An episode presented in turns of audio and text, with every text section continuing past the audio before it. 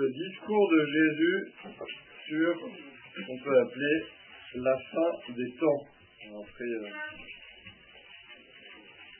toujours des, des petits gens qui vont vous dire, pas dire la fin des temps, mais la fin du temps, pas la fin du monde, mais la fin d'un monde. Euh, à mon avis, en disant ça, on botte un peu en touche, parce que c'est quand même la fin de l'histoire et l'entrée dans l'éternité. Donc, euh, on peut tourner les choses comme on veut, mais c'est quand même assez définitif comme, événement. Donc, euh, le discours du Christ sur la fin des temps. Alors, je vous rappelle le contexte. Quand sommes-nous?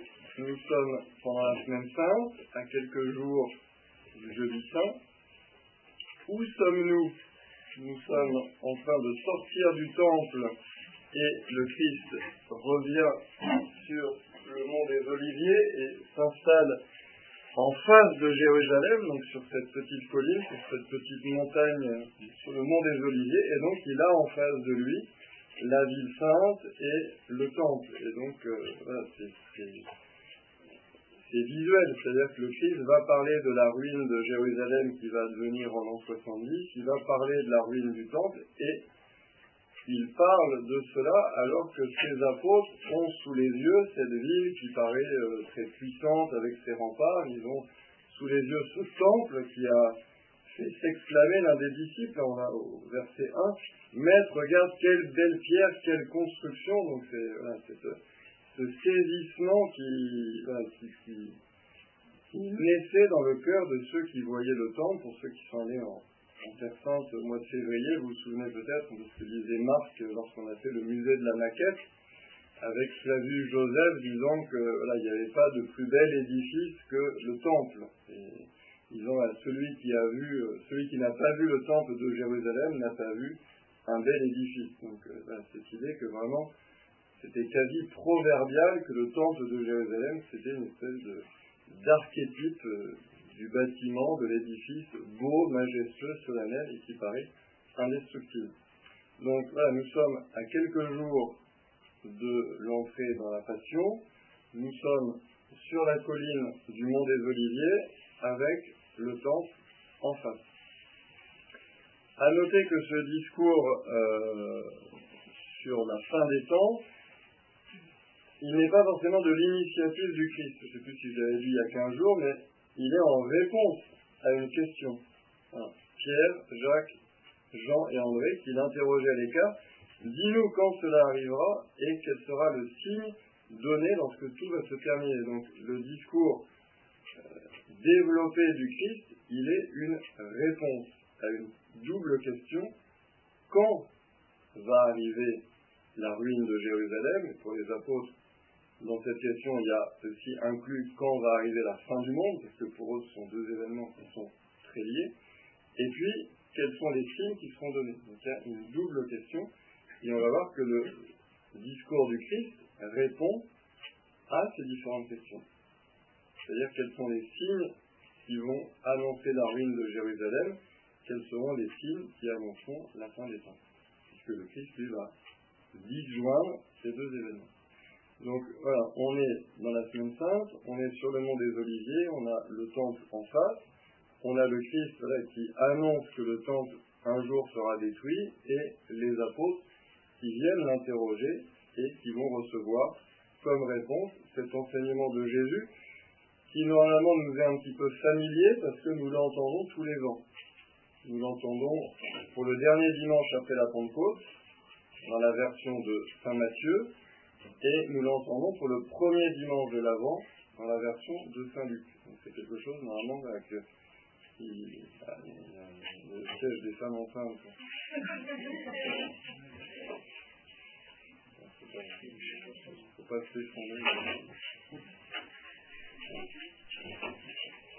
Donc ce discours sur la fin des temps et sur la ruine de Jérusalem, donc on va voir que les deux événements sont entrelacés tout au long du discours, donc nous l'entendons pour le dernier dimanche après la Pentecôte, pour le dernier dimanche de l'année liturgique, puisque finalement la fin d'année liturgique nous ouvre sur la parousie, sur le retour du Christ. Hein, toute l'année liturgique, chaque messe finalement nous invite à tourner nos regards vers le Christ. Euh, parce que c'est le retour du Christ que nous attendons finalement à chaque messe, et euh, nous l'entendons aussi au premier dimanche de l'Avent.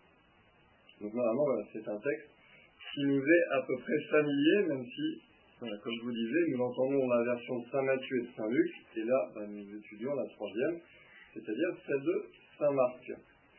Et à noter d'ailleurs que c'est le seul long discours de Jésus dans tout l'évangile de Saint Marc.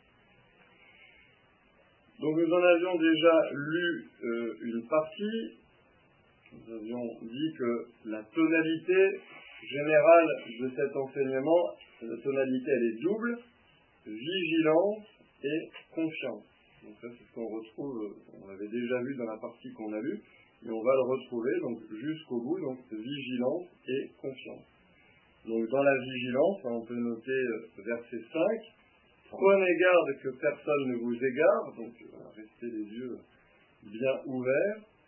Au verset 9, soyez sur vos gardes, sur cette idée de, de vigilance. Au verset 23, quant à vous, prenez garde, et il y a même une petite parabole qui conclut ce discours avec la parabole du maître qui part en voyage et qui laisse ses serviteurs. Et donc le conseil, c'est prenez garde, restez éveillés. C'est le début de la parabole, et la parabole se termine par je le dis à tous, veillez. Donc ça, on ne peut pas être plus Hein. en quelques en quelques paragraphes, en quelques minutes d'enseignement, le Christ à plusieurs reprises, donc c'est vraiment le maître mot, la vigilance, la veille, bah, ne pas s'endormir, rester le cœur vraiment tourné vers le Seigneur. Et puis l'autre mot-clé, donc c'est la confiance, puisque cette vigilance, il ne faut pas qu'elle soit dans la terreur, il ne faut pas qu'elle soit dans, dans l'appréhension. Au contraire, on a au verset 7, ne vous laissez pas effrayer. Au verset 11, ne vous inquiétez pas d'avance. Donc cette idée que il faut veiller, mais il faut veiller sereinement, sans avoir peur, sans s'effrayer, et nous avons aussi une petite parabole qui est la parabole du figuier, donc à partir du verset 28. La parousie du Christ est comparée au retour de l'été. pour dire, voilà, la parousie n'est pas un événement effrayant, n'est pas quelque chose dont il faudrait avoir peur. Pour les fidèles, pour les élus, pour les amis de Dieu, le retour du Christ est comparable au retour de l'été, donc à un événement qui au contraire est, joyeux, et chaleureux et heureux, c'est un temps, un temps béni, c'est un temps agréable. Donc là aussi, voyez, à travers cette image du filier et de la parousie comparée à l'été, c'est aussi une manière pour le Christ d'encourager les disciples à la confiance en disant voilà, c'est pas, pas la grande catastrophe qui, qui se profile, c'est d'abord le retour du Seigneur qui sera heureux et, agréable comme le retour de l'été. Donc voilà, vigilance et confiance. Alors, on s'était arrêté au verset 13. Celui qui aura persévéré jusqu'à la fin, celui-là sera sauvé. Donc, on va reprendre au verset 14, sauf si vous avez des questions. Hélène la fin de, quoi? Oui, là, euh, là, on envisage plus la fin de la vie de chacun, puisqu'il y a, enfin, c'est toujours mêlé, c'est-à-dire que le Christ dit qu'il y aura des persécutions, donc ça, on peut voir ça comme un, des signes, euh, même si des persécutions, il en a depuis le début de l'Église, en fait, donc on va voir justement que c'est pas forcément le signe, mais le Christ, en tout cas, annonce qu'il y aura des persécutions, qu'il ne faudra pas s'en effrayer. Et il dit justement, bah, celui qui persévérera jusqu'au bout à travers ces persécutions, à travers le martyr, celui-là sera sauvé. Donc là, on envisage plus la vie personnelle de chacun, plus le oui personnel que chacun dit, même dans la difficulté, même dans la persécution, et dans ce à celui qui dit euh, oui au Christ jusqu'au bout est promis seul. Donc lorsque vous verrez l'abomination de la désolation installée là où elle ne doit pas l'être, que le lecteur comprenne, alors ceux qui seront en Judée qu'ils s'enfuient dans les montagnes. celui qui sera sur sa terrasse, qu'il n'en descende pas et n'entre pas pour emporter quelque chose de sa maison. Celui qui sera dans son champ, qu'il ne retourne pas en arrière pour emporter son manteau. Malheureuses les femmes qui seront enceintes et celles qui allaiteront en ces jours-là. Priez pour que cela n'arrive pas en hiver, car en ces jours-là il y aura une détresse telle qu'il n'en a jamais eu depuis le commencement de la création, quand Dieu créa le monde jusqu'à maintenant, et telle qu'il n'y en aura plus, jamais plus. Et si le Seigneur n'abrégeait pas le nombre des jours, personne n'aurait la vie mais à cause des élus de ceux qu'il a choisis, il a abrégé ces jours-là.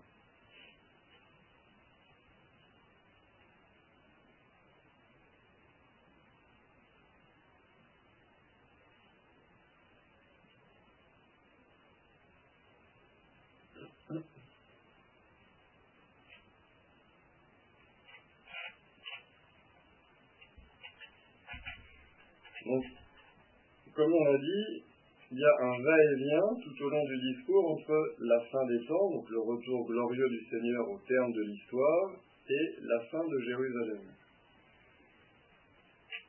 Dans l'esprit des évangélistes, les deux événements sont étroitement liés, parce qu'ils n'imaginent pas que la fin de Jérusalem ne soit pas concomitante du retour de Jésus. Et je dirais d'une manière théologique, c'est vrai que ces événements sont liés, hein, puisque la fin de Jérusalem nous fait entrer dans le dernier âge du monde, dans les temps derniers, qui sont les temps du Messie. Mais ce n'est pas forcément chronologiquement lié. On voit bien, que Jérusalem c'était en 70 et nous sommes en 2019. Donc voilà, bien comprendre, dans l'esprit des évangélistes, des apôtres, des disciples, ces deux événements sont liés parce que pour eux, euh, la ville sainte, le temple ne peuvent être détruits sans que le Messie revienne assez vite. Alors nous, nous savons que ce n'est pas le cas, mais il y a une intuition de départ qui est juste, à savoir que la fin de Jérusalem et du temple nous fait entrer déjà dans les derniers temps, puisqu'il n'y aura pas de temps après le temps du Messie. Nous sommes rentrés depuis la résurrection dans le temps du Messie, d'une certaine manière depuis l'Annonciation, et ce temps du Messie, il va jusqu'à la parousie. Et la fin de la ville sainte, la fin de Jérusalem, c'est déjà la fin d'un monde, c'est déjà la fin d'un âge, c'est la fin de l'ancienne alliance, donc, donc cette fin, elle préfigure et elle annonce déjà la fin du monde. Donc il y a ce lien entre les deux événements. Et là, dans ce que je viens de vous lire, on est plutôt sur la fin de Jérusalem. Avant, on était plutôt sur la fin du monde. Et d'ailleurs, le Christ n'a pas donné de signe de la fin du monde. Il dit, voilà, il y aura euh, des tremblements de terre, des famines, des guerres, toutes choses qui arrivent depuis le début de l'humanité jusqu'à la fin. Et même là, le Christ dit, mais ce ne sera pas la fin, ce sera plutôt le commencement. Donc, ce que le Christ veut nous dire, c'est, de la fin du monde, je ne vous donnerai pas vraiment de signe avant-coureur. En revanche, de la fin de Jérusalem, d'une certaine manière, je vous donne un signe avant-coureur. Ce signe avant-coureur, c'est lorsque vous verrez l'abomination de la désolation installée là où elle ne doit pas être. Alors, qu'est-ce que ça veut dire? L'abomination de la désolation, c'est un terme que l'on retrouve dans l'Ancien Testament, dans le livre de Daniel, comme dans le livre des Maccabées. L'abomination, ça désigne les idoles les idoles, les faux dieux, sont pour Israël une abomination, une horreur, puisqu'on donne à une créature, et en plus, encore plus, c'est une créature inanimée, un morceau de bois, de, fer, d'argent, l'hommage et l'honneur qu'on ne devrait rendre qu'au Dieu vivant. Donc, ça c'est l'abomination. Et c'est l'abomination de la désolation, c'est-à-dire que ce culte rendu aux idoles, il est lié à une désolation, à une dévastation. Il est lié à une ruine. Alors, chez le prophète Daniel et dans le livre des Maccabées, cette expression de l'abomination de la désolation, elle désigne quelque chose de très précis.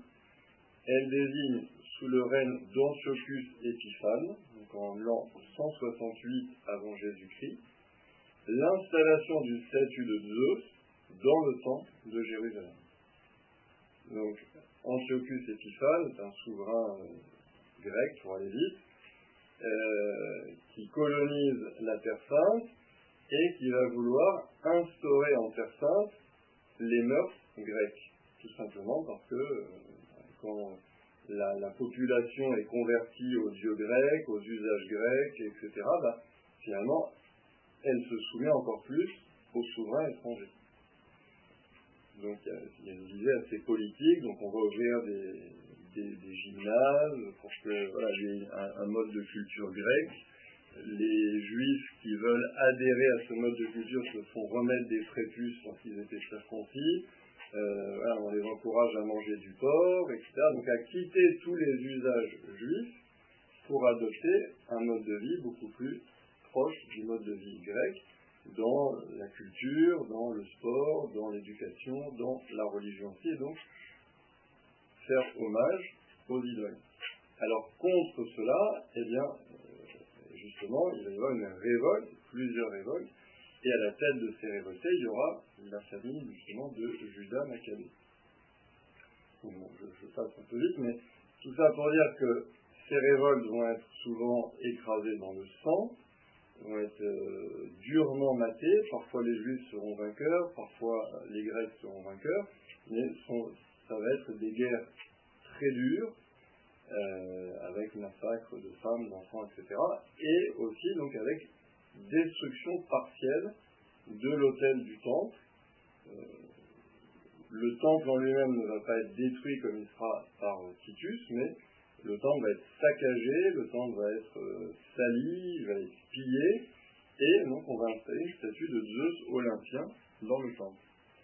Et donc, ah, vous imaginez donc une statue d'une idole euh, dans le sein des saints, donc à l'endroit le plus saint d'Israël. Et, tout ça dans une atmosphère euh, de représailles sanglantes, de massacres, voilà, du, temple pillé. Donc ça, c'est l'abomination de la désolation dans l'Ancien Testament, qui avait été annoncée par le prophète Daniel et que le livre des Maccabées raconte. Finalement, ce que ces Épiphane sera vaincu, le temple sera restauré, reconsacré, donc on fêtera en grande pompe cette reconsécration du temple, et il y aura une fête de la dédicace du temple qui, chaque année, rappellera aux Juifs ces moments. Et donc le Christ annonce que des événements semblables vont avoir lieu. Et que c'est justement euh, ces événements semblables qui seront le prélude de la fin de Jérusalem. Et donc les événements semblables à ce qui s'est passé du temps d'Antiochus Épiphane en 168 avant Jésus-Christ, eh bien c'est l'arrivée des armées de Titus et leur entrée dans Jérusalem et euh, le, feu qui va être mis au temple de Jérusalem.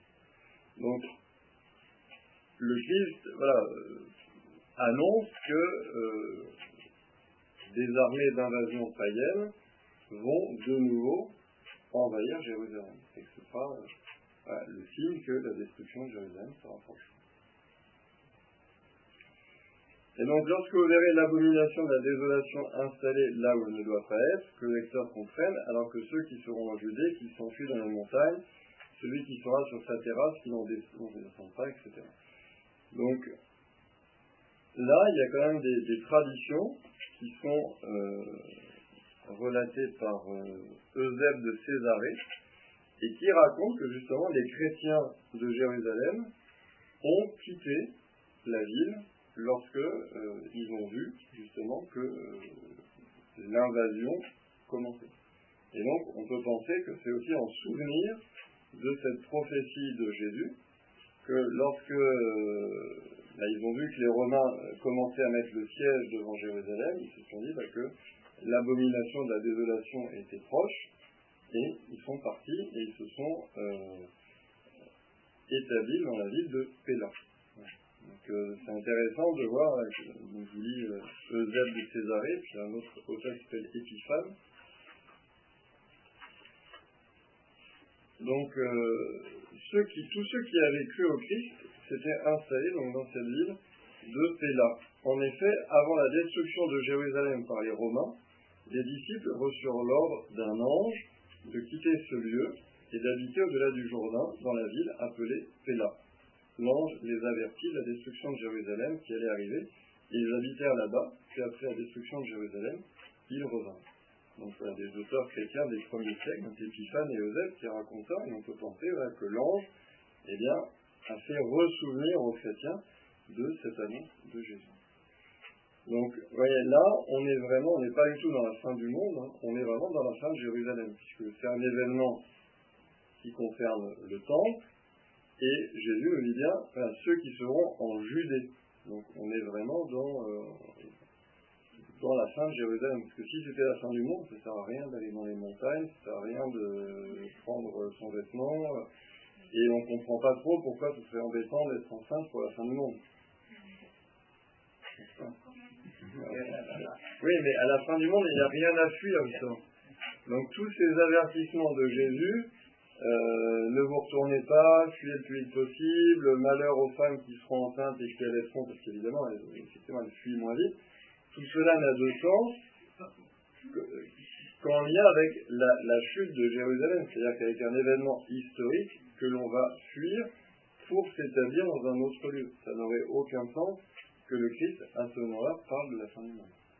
Donc il parle bien de la fin de Jérusalem. Et la mention de la Judée, de la fuite ailleurs, euh, de l'abomination de la désolation qui rappelle donc justement l'installation de la statue de Zeus dans le temple de Jérusalem, tout ça euh, évoque la fin de Jérusalem et pas la fin du monde.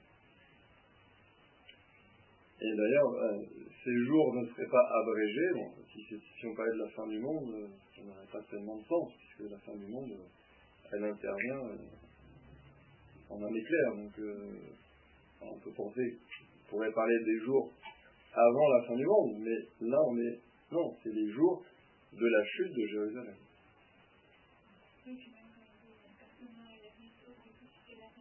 Voilà, donc, donc là, on est vraiment dans la chute de Jérusalem.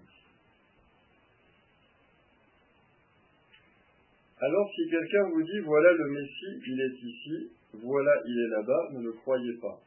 Il surgira des faux Messies et des faux prophètes qui feront des signes et prodiges afin d'écarrer si était possible les élus. Quant à vous, prenez garde, je vous ai dit, je vous ai tout dit à l'avant. Donc là, le Christ décrit la période dans laquelle nous sommes, qui va de la chute de Jérusalem dont on vient de parler, jusqu'à la fin du monde, dont il va parler. Vous voyez, ça, on progresse étape par étape.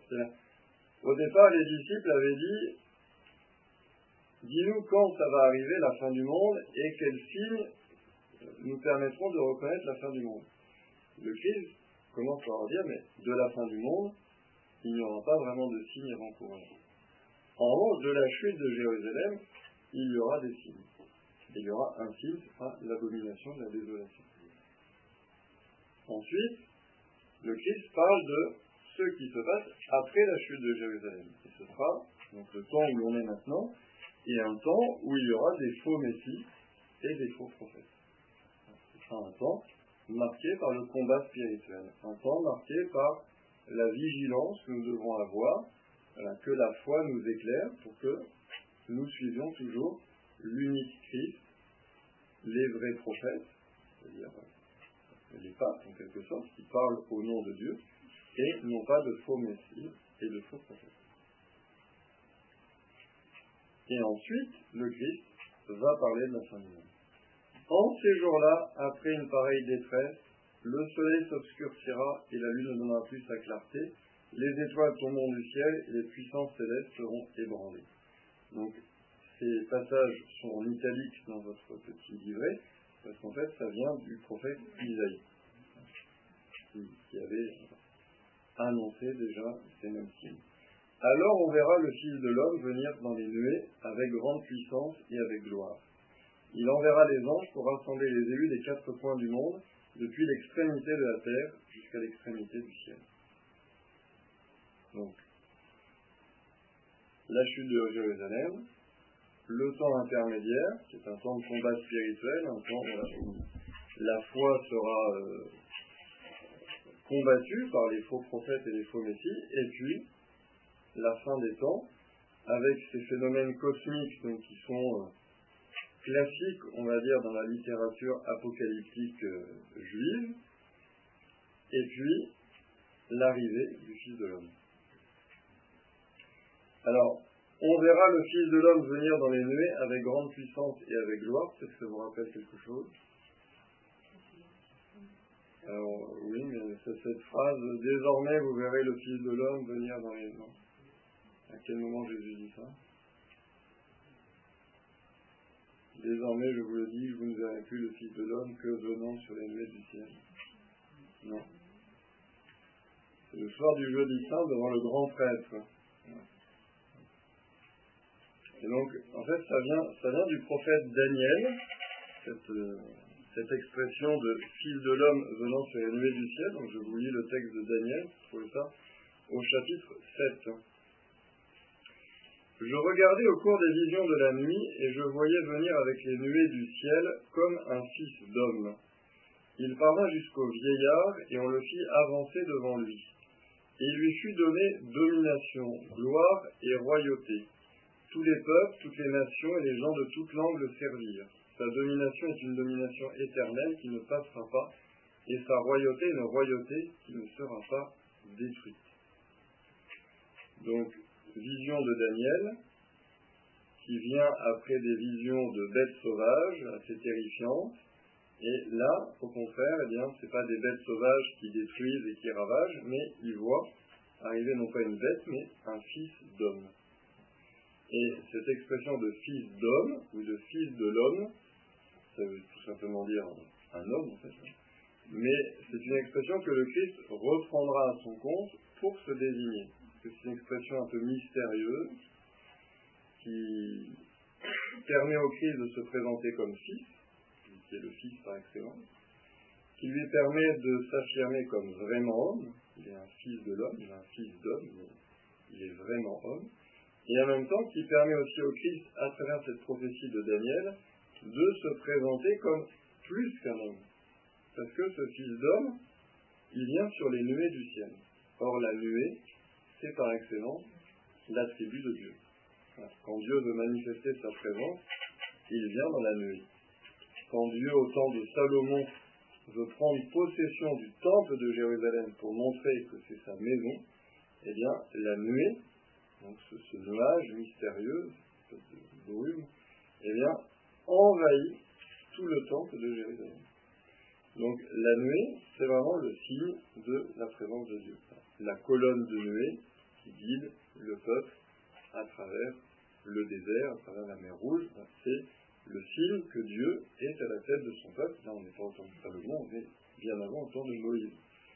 Et donc pareil, quand le Christ est pris dans la nuée et que la voix du Père se fait entendre au moment de la transfiguration.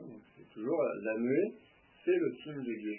Donc vous voyez, cette expression de fils de l'homme que le Christ reprend, eh bien, lui permet de dire qu'il est fils, qu'il est homme, et d'une manière voilée, qui est quand même très claire pour les juifs, qu'il est Dieu. Pourquoi je dis très clair? Alors, quand le Christ dit juste le Fils de l'homme,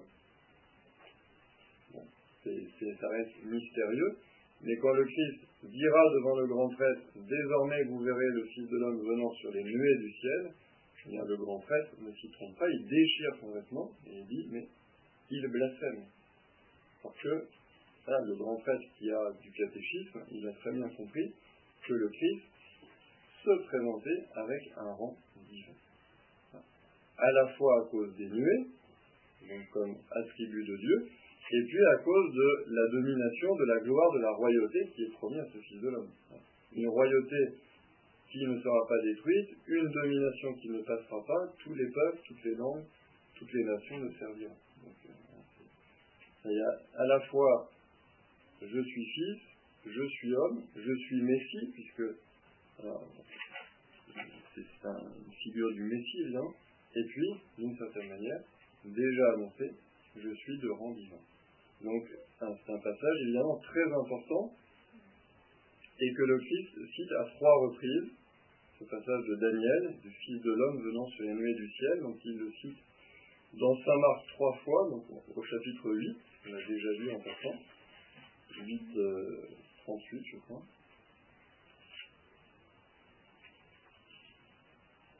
Le Fils de l'homme, si quelqu'un a honte de moi et de mes paroles, dans cette génération adultère et pécheresse, le Fils de l'homme aussi aura honte de lui quand il viendra dans la gloire de son Père avec les saints. Là, c'est une première citation un peu, un peu plus vague, on va dire, un peu plus lointaine. Là, c'est vraiment très proche de Daniel. On verra le Fils de l'homme venir dans les nuées avec grande puissance et avec gloire.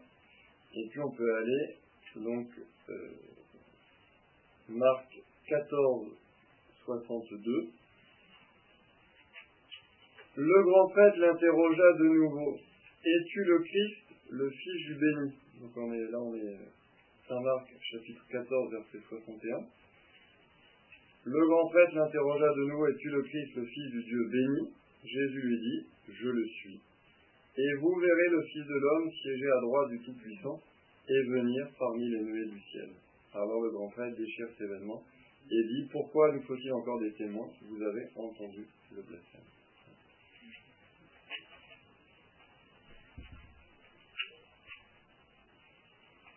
Vous voyez, on avait déjà eu le prophète Daniel à propos de l'abomination de la désolation, mais là on retrouve le prophète Daniel pour cette annonce de la fin des temps et du retour du Fils de Dieu dans sa gloire. vous avez des questions? Actuellement, euh, pour un juif euh, contemporain, comment, comment il se positionne par rapport à tout ça? Parce que pour lui, Jérusalem n'est pas tombé. Comment comment bah, Je vais comprendre que la religion juive, c'est dans le problème, mais donc euh, comment, il se, comment il se positionne vis-à-vis de, de, tout ça? Bah, Disons, il y a peu de juifs vraiment croyants et pratiquants. Donc il y a déjà toute une part pour qui c'est un héritage culturel, c'est l'appartenance à un peuple, mais c'est devenu très laïcisé. En fait. C'est la fameuse phrase de Woody Allen, Dieu n'existe pas, mais nous sommes son peuple élu. Donc pour dire, on n'oublie pas qu'on est le peuple élu, même si, de manière totalement incohérente, on ne croit plus à celui qui nous a élus. Euh, après, euh, parmi les juifs croyants,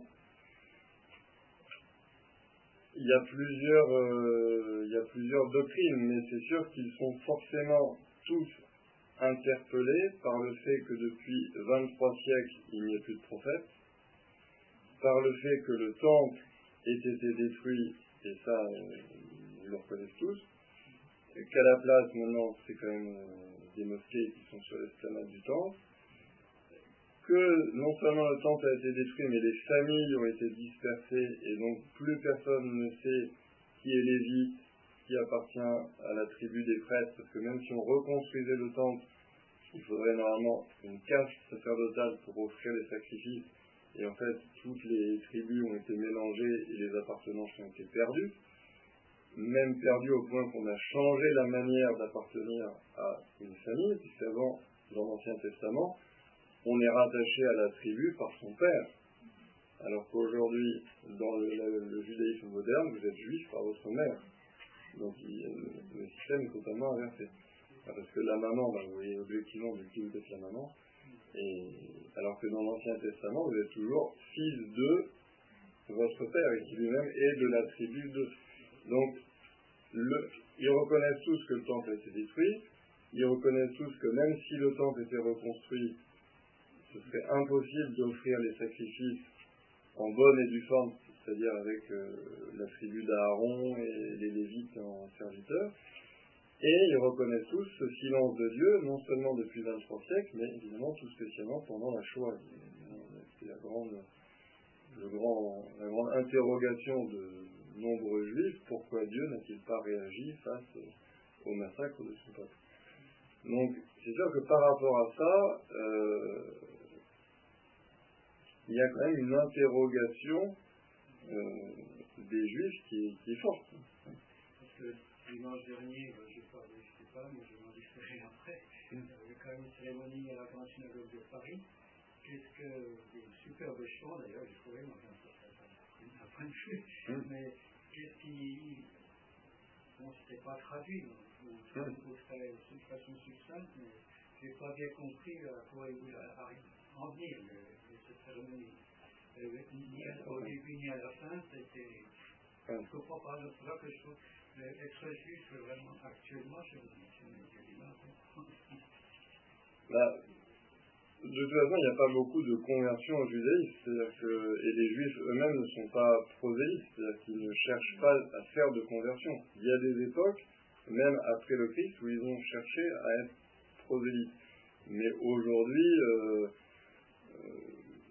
les grandes voies de conversion, c'est les mariages. C'est-à-dire que euh, votre fille est juive, juive, elle épouse un goy, donc c'est un non-juif, bah, on va quand même lui demander, dans la mesure du possible, de devenir juif, donc de faire confier, etc.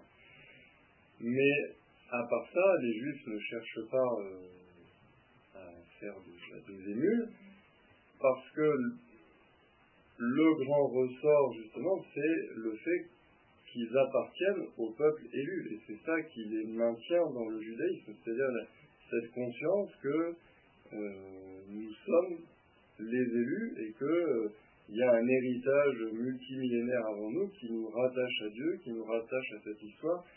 Et c'est ça, je pense, qui est le, le fondement de leur, de leur attachement. Sachant que c'est une religion qui s'est totalement concentrée sur la méditation et le commentaire de la loi et les usages domestiques. C'est-à-dire que dans le judaïsme de l'Ancienne Alliance, il y a plusieurs piliers. Il y a la terre, il y a le culte au temple, il y a l'attente du Messie et il y a la méditation de la loi. Après Jésus, ils vont perdre la terre, puisque les Romains vont les expulser de la terre sainte, cas de Jérusalem. Ils vont perdre le temple qui sera détruit, et avec lui les sacrifices. Le Messie, ils ont plus ou moins cessé de l'attendre, et donc il reste la loi. Parce que le Messie, très peu de juifs croient encore à une intervention du Messie dans l'histoire. C'est-à-dire, il y a une toute petite minorité qui s'appelle les juifs messianiques qui considèrent que Jésus était le Messie, mais qu'il n'a pas, pas été reconnu. Il y en a une part qui pense que le Messie arrivera à la fin des temps, mais directement pour faire entrer Israël dans la gloire. Donc il n'interviendra pas dans l'histoire. Et puis il y a une part qui pense que c'est le peuple juif lui-même qui est le Messie. Et que les souffrances du peuple juif euh, ont été en fait prophétisées dans Isaïe, quand Isaïe parle des souffrances euh, du serviteur souffrant. Donc ce qui pour nous est une annonce de la passion du Christ, pour eux devient de manière très imagée une annonce des souffrances du peuple juif.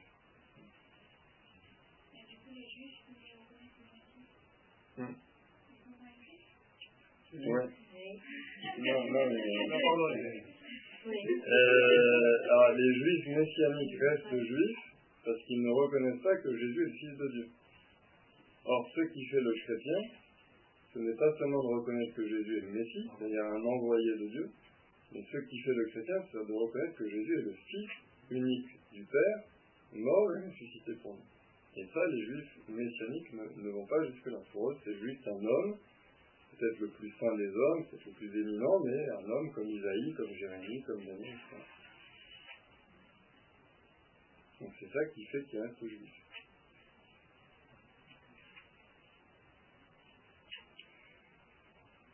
Laissez-vous instruire par la comparaison du figuier. Dès que ses branches deviennent tendres et que sortent les feuilles, vous savez que l'été est proche. De même vous aussi, lorsque vous verrez arriver cela, sachez que le Fils de l'homme est proche à votre porte. Amen, je vous le dis, cette génération ne passera pas avant que tout cela n'arrive. Le ciel et la terre passeront, mes paroles ne passeront pas. Quant à ce jour et à cette heure-là, nul ne les connaît, pas même les anges dans le ciel, pas même le Fils, mais seulement le Père.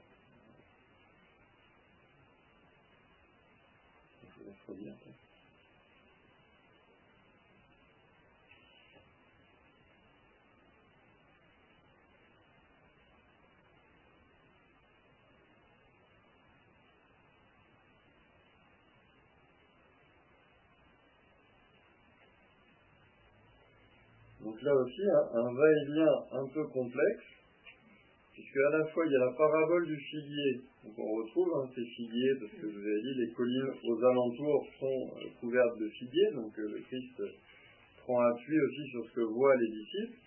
Et donc on retrouve notre bras figuier, et euh, je lisais un commentaire qui disait que l'avantage du figuier aussi, c'est que son éveil est tardif.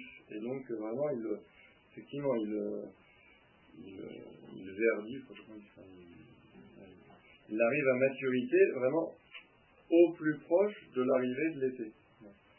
Donc c'est aussi pour ça que le Christ choisit pour dire que voilà, il y aura, euh, il y aura pas un laps de temps entre euh, l'arrivée du Christ et la fin du monde, mais que tout ça va se succéder, comme se succède très vite le figuier et l'arrivée de l'été.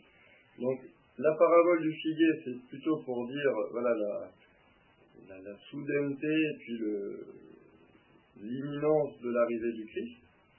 Mais après, il y a un petit va-et-vient, puisqu'il revient, le Christ, sur Jérusalem, puisque au verset 30, Amen, je vous le dis, cette génération ne passera pas avant que tout cela n'arrive. Ben, ça, ça concerne plutôt la chute de Jérusalem. Donc il y a toujours, à l'intérieur de cet enseignement, comme on disait, tantôt ça parle de la chute de Jérusalem, tantôt de la fin du monde. Et il y a ce verset qui peut nous paraître étrange, hein, quant à ce jour, à cette heure-là, nul ne les connaît, pas même les anges dans le ciel, pas même le Fils, mais seulement le Père. Alors on dit, c'est bizarre, si, Jésus est Dieu, comment ça se fait qu'il ne sache pas euh, quand arrive la fin du monde? Donc déjà, ce qui est intéressant de noter quand même, c'est que le Fils est au-dessus des anges. Pas même les anges, pas même le Fils, seulement le Père. Donc ça veut dire quand même que le Christ se présente comme supérieur aux anges. Et le Christ vient quand même dire que ses paroles ne passeront pas. Donc on peut penser que Christ sait quand même qu'il est Dieu et euh, a justement des paroles d'une autorité éternelle. Alors effectivement, ce verset ne se comprend que si on se réfère aux deux natures de Jésus, c'est-à-dire que le Christ est à la fois vrai Dieu et vrai homme. En tant que Dieu, il a une science commune avec le Père, et il ne peut pas ignorer le jour du jugement dernier. En revanche, en tant qu'homme, ce n'est pas sa mission que de dire quand arrivera le jour du jugement. Et donc c'est en ce sens-là qu'il dit que le Fils ne la connaît pas. Parce que ça ne lui est pas donné, parce que la mission de Jésus, c'est d'annoncer la conversion, c'est d'opérer la rédemption, c'est de fonder l'Église, c'est de nous mettre sur le chemin du ciel et de la sainteté. C'est pas de nous dire la fin du monde, c'est pour le 22 décembre 2019. Donc, ce n'est pas dans la mission du Christ. Donc, c'est dans ce sens-là que Jésus dit Nul ne les connaît, pas même les anges, pas même le Fils, mais seulement le Père. C'est sûr qu'un musulman qui lit ça, il va vous dire, mais vous voyez, je vous dis que Jésus n'est pas Dieu, puisque Jésus il dit qu'il ignore des choses, et donc, euh, donc c'est vrai qu'il faut bien comprendre que ça fait référence au fait que Jésus est vrai Dieu et vrai homme, et là il, il parle en tant qu'homme. En revanche, l'indice qui nous montre qu'il est Dieu, c'est quand même qu'il se met au-dessus des anges. Mais c'est comme quand le Christ dit Le Père est plus grand que moi. Pareil, un musulman va sauter sur ce verset pour dire bah, Vous voyez que Jésus n'est pas Dieu, puisqu'il dit que le Père est plus grand que lui. Ah, oui, en tant qu'homme, Jésus est plus petit que le Père. Mais en tant que Dieu, en tant que Fils, en tant que deuxième personne de la Sainte Trinité, une dignité égale au Père. C'est toujours ce, va-et-vient, parce que Jésus dit le Père est plus grand que moi, mais Jésus dit aussi le Père et moi, nous ne faisons qu'un. Donc euh, voilà, il faut tenir les, deux bouts de la chaîne. S'il vous plaît, est-ce que vous pourriez expliquer, euh, Amen, je vous le dis, cette génération ne passera pas avant que tout cela euh, n'arrive? Je ne sais pas comprendre.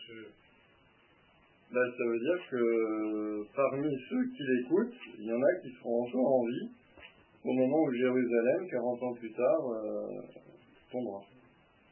Le cela arrive, ça désigne en fait la chute de Jérusalem. Et donc, dans la génération, c'est-à-dire dans les gens qui sont euh, devant le Christ et qui, l'écoutent, on peut penser à Saint Jean l'évangéliste, par exemple, qui sera encore en vie en l'an 90, ben lui, il, aura connu la chute de Jérusalem. Donc, cette génération ne passera pas, c'est-à-dire tous les hommes de cette génération ne mourront pas, enfin ne seront pas morts, avant que la chute de Jérusalem arrive. Donc dit dans le sens, quand la chute de Jérusalem arrivera, des hommes de cette génération que j'ai sous les yeux seront encore en vie.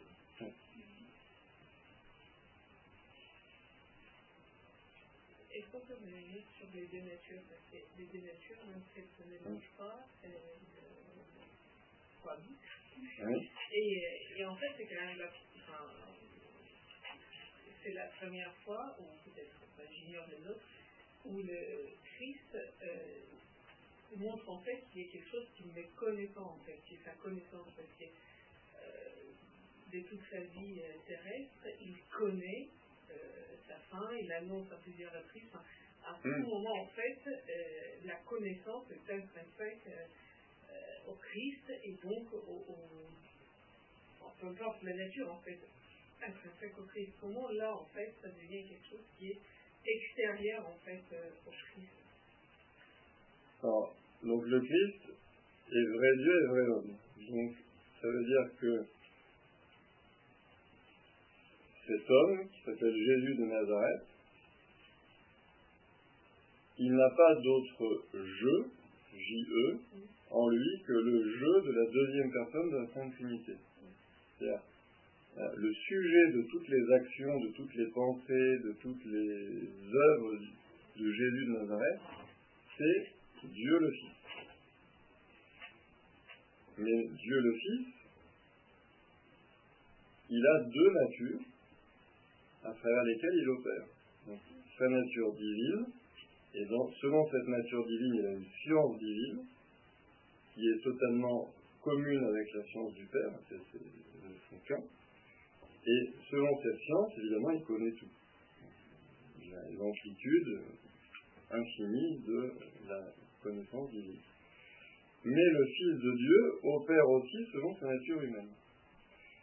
Et dans cette nature humaine, on peut identifier trois connaissances différentes. Le Christ a la vision béatifique. Depuis le premier instant de sa conception, donc au sommet de son âme, de son âme humaine, le Fils voit le Père. Parce que s'il ne voyait pas le Père, il ne saurait pas qui il est. Puisque le Fils est Fils par rapport au Père. Donc depuis le premier instant de sa conception, avant même que son cerveau soit formé, avant même qu'il ait l'intelligence rationnelle, le Christ, dès le premier instant de sa conception, au sommet de son âme humaine, voit Dieu. Il voit le Père, il se voit, il voit le Christ. Et évidemment, dans cette vision béatifique, il voit toute l'histoire. Donc il voit aussi très certainement la fin du temps. Mais il faut bien comprendre que la vision béatifique, c'est pas quelque chose qui se décline en tranches. C'est pas quelque chose qui se décline en concept.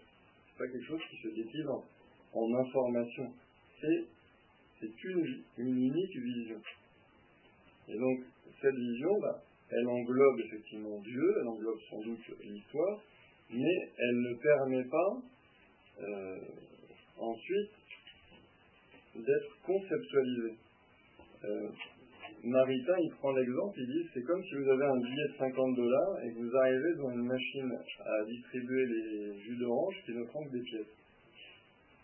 Votre billet, il vaut plus que des pièces, mais il ne peut pas rentrer à la machine.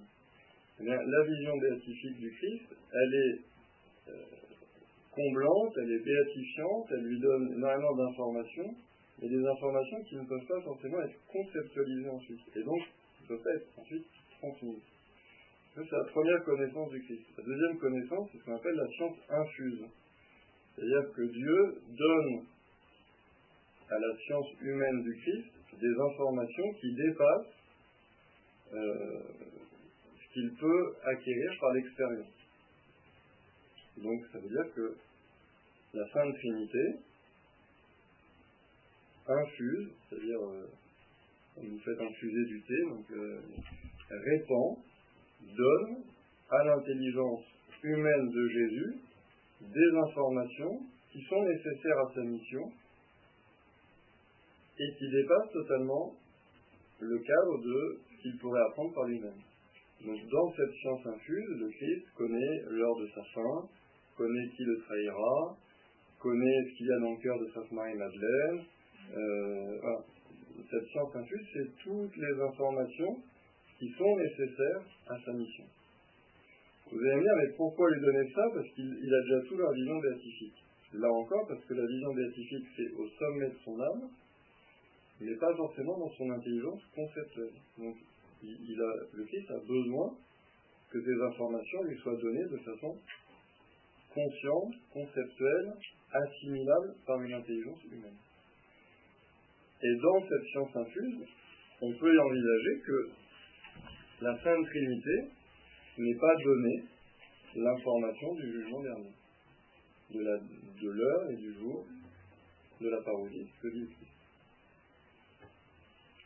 De même que selon sa science infuse, le Christ ne savait pas forcément qu'il aurait été TGV en l'an 2000, etc., parce qu'il y a des choses qui ne sont pas utiles à la mission du Christ. Donc le Christ sait a des TGV selon sa science divine en tant qu'il est Dieu. Peut-être qu'il dans la vision béatifique, je ne suis pas sûr, je très intéressant la vision béatifique. Mais dans la science infuse, c'est pas du tout dit que. Alors, il y a des théologiens qui disent que dans la science infuse, le Christ c'est tout. À mon sens, on peut restreindre, mais en disant que dans la science infuse, le Christ reçoit tout ce qui est nécessaire à sa mission.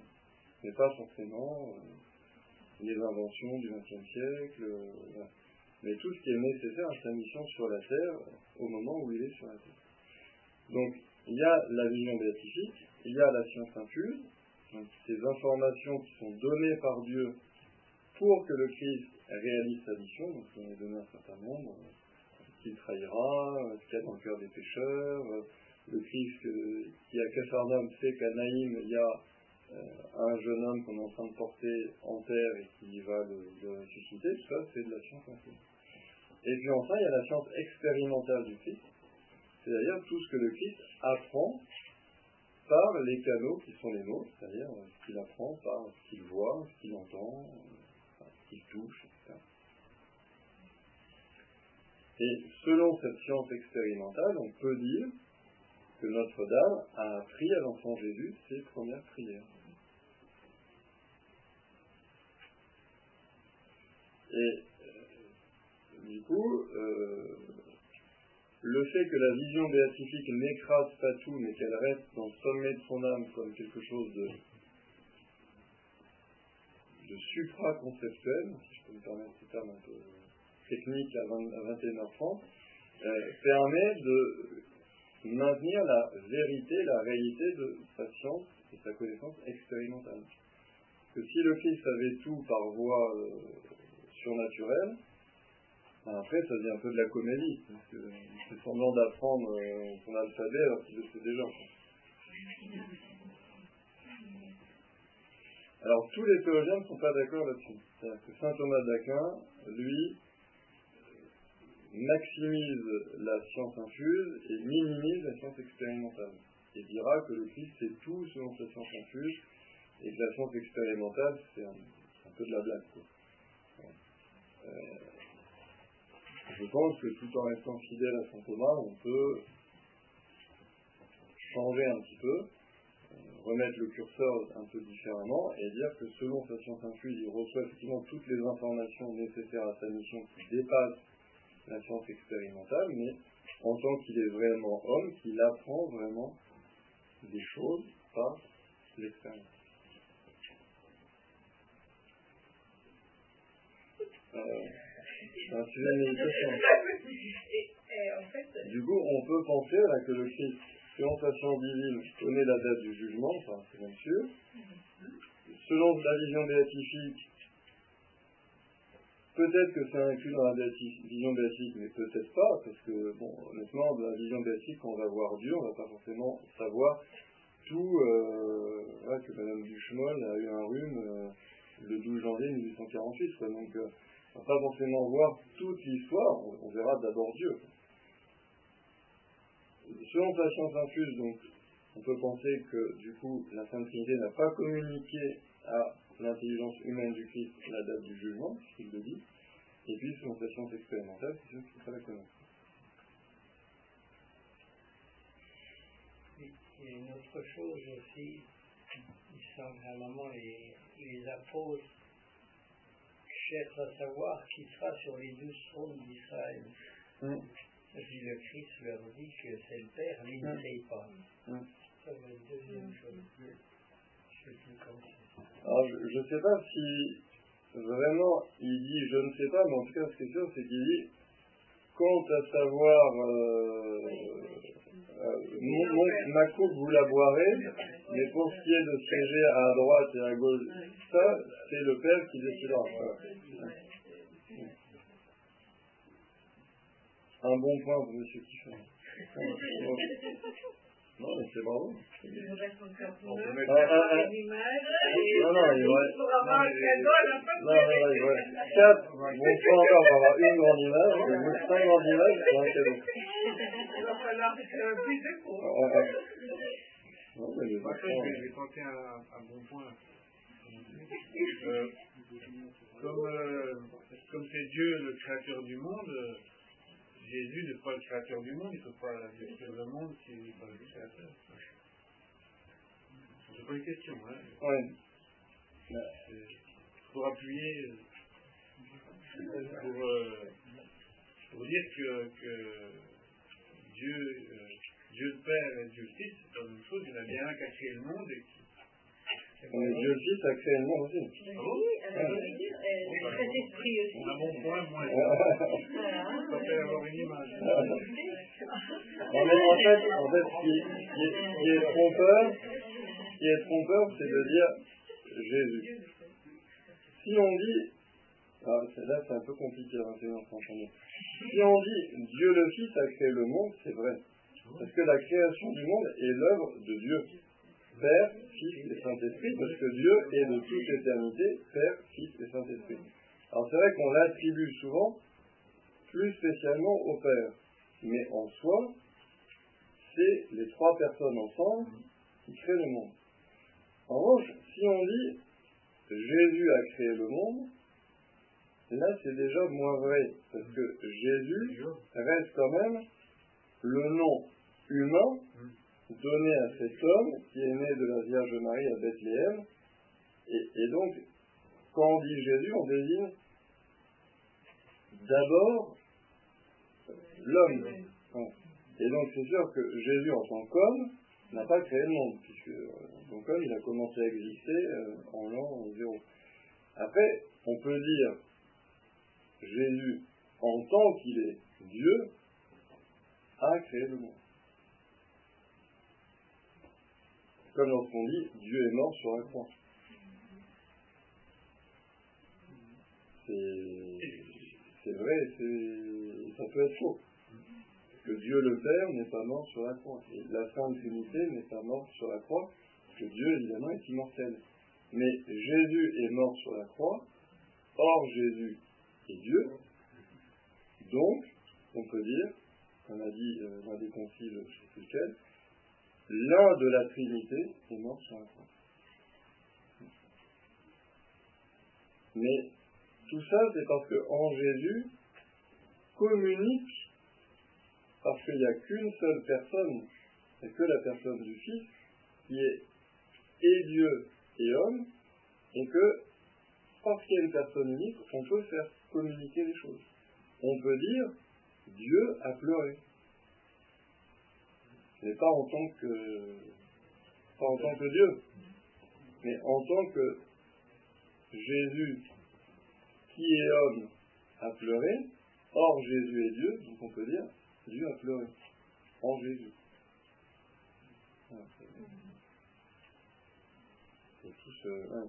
Qui, est, qui, est, déterminant, parce qu'en fait,